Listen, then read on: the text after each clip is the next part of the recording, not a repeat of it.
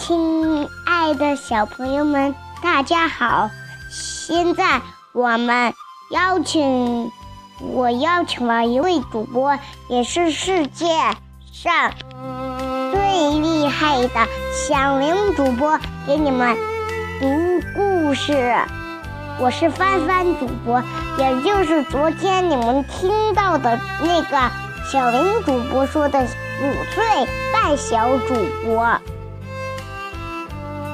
现在，让我们为小林主播欢呼吧！你们是不是不知道这个故事的名字啊？哎，别担心，待会儿小林主播会跟你们说名字。亲爱的小朋友们好。今天啊，小林阿姨要给大家讲的故事名字就叫做《糊涂的小老鼠》。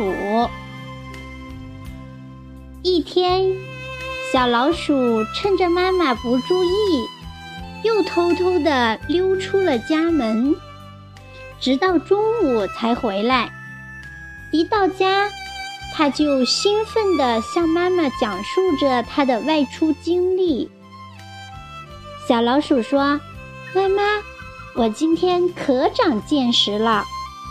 我刚刚出去玩的时候，看到两只动物。”鼠妈妈微笑着对小老鼠说：“是吗？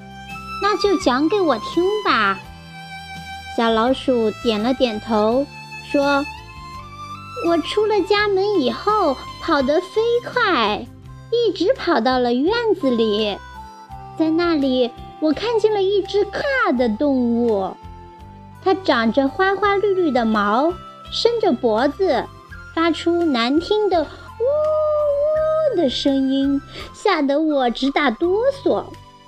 鼠妈妈对小老鼠说：“这是院子里的那只小公鸡。”小老鼠又说：“这个可怕的家伙使劲儿地拍着翅膀。”可把我吓坏了，我急忙跑了。刚跑没多远，在院子的窗台上，我又看到了一只可爱的动物。它身上有着柔软的毛和漂亮的斑纹，还有一条长长的尾巴，叫声也非常温柔。鼠妈妈赶紧问：“这个可爱的动物的叫声是不是？”小老鼠高兴地接着说道：“对呀，对呀，你也认识它吗？我还想和它打招呼呢，但看见小公鸡凶恶的样子，就赶紧跑了。”鼠妈妈气得哭笑不得，抱着可爱的小老鼠说：“我可爱的儿子，你知道吗？那个喵喵叫的家伙是猫。”它是我们老鼠的天敌，你要是去和它打赌啊，它可会毫不犹豫的一口吃掉你。而公鸡是很温顺的动物，它是不会伤害我们的。记住了，下次看到猫一定要掉头就跑。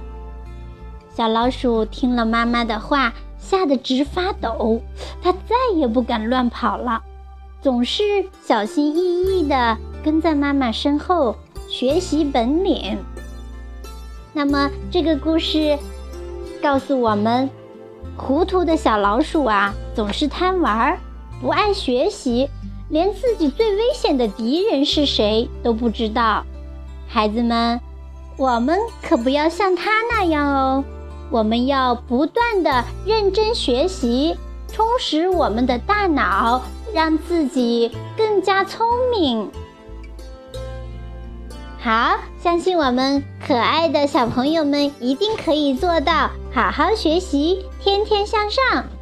那今天的故事就为小朋友们讲到这里，大家要早点睡觉哦，明天早早的起来，又是一个新的美好的一天。